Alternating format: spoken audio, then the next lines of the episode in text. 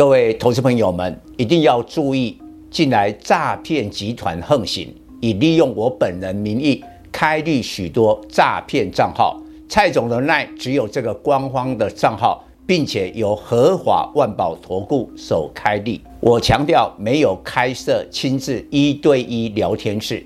没有技术班教学，没有互委托下单，没有港股、美股及任何衍生性金融商品交易。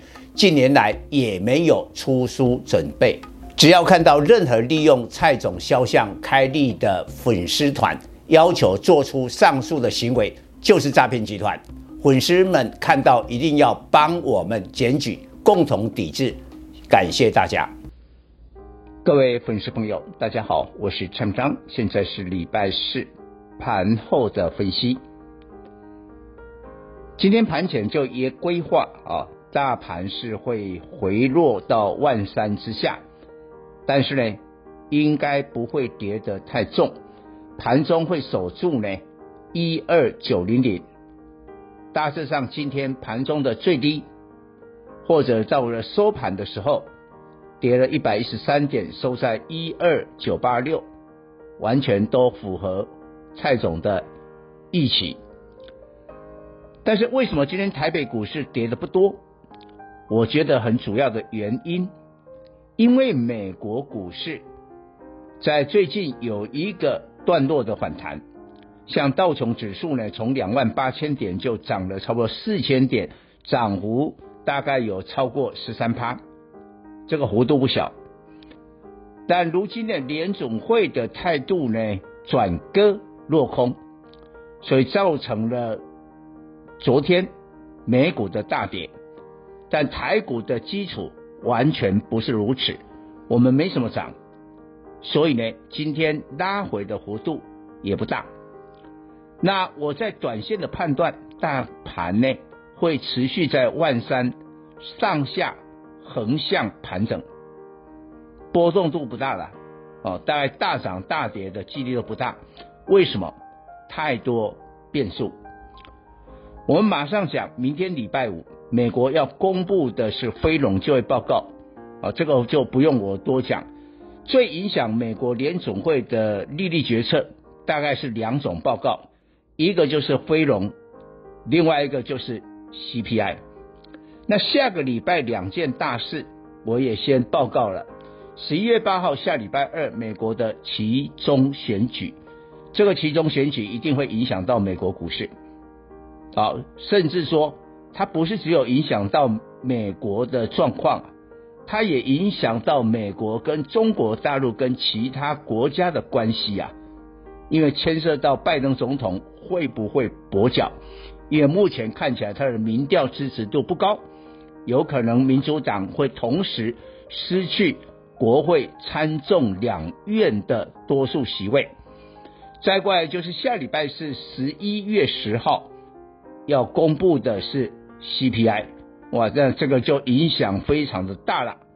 所以呢，未来都还有啊，光是一个短线，未来啊不到一个礼拜，很多的大事情，所以大盘会在万三上下波动。那中小型的股票、中小型的电子比较有机会，但是我也不希望过度的投机，因为今天的盘哈跌在台积电，这可以理解啊。我也讲过了，台积电就是靠政府去护盘嘛。但今天外资卖了一百二十几亿，想必就是提款。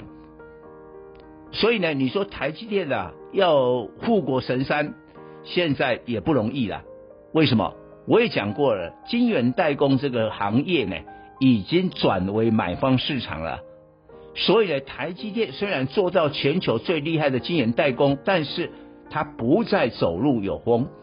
甚至我认为，十一月二十六号九合一选后，才是台积电最后的低点，因为那时候政府基金不会护盘了，选举投票都投完了，不可能护盘了。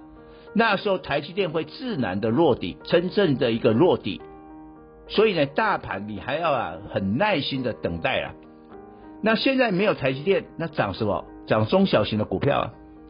但是涨中小型股票，你只要是今天找业绩、涨财报啊、因为现在在公告第三季财报嘛，现在在公告了十月的营收报告嘛，那我认同。但是你假如涨一些很投机的股票，这个就不认同。你不要看哦，今天呢、啊，你看真正最标的股票，通通都是王雪红家族打着什么那个元宇宙啦，但都亏了一拖拉股的公司涨停板，是这些公司在涨停板。当然了，也有可能是一个原因啊。现在哈正规军的，比如法人进出都很保守嘛，说不定呢有业绩好的股票上来，它短线还调节。但是呢，现在在市场上。敢大进大出的都是投机的资金，现在还敢留在市场，就剩下这些投机的人，所以他们完全不考虑啊产业的基本面，股票就是把它呃这个拉抬，但是这样过度的这个投机的表情情况，这个盘反而不稳定，你那一种啊比较短线啊进出太投机的个股，那你要小心。啊，这个见好就收。回头我们看今天的这个 IC 设计啊，微盛是涨停，光靠这个就知道不不不 OK。但是呢，反过来讲呢，有一些网通、一些 IPC 啊，比如我们举例子，但今天股价没表现啊，IPC 的这个广基啊，或者这个网通的这个启碁，你知道他们第三季一季的 EPS 都三块多，EPS 都三块多，但股价相对的比较便宜。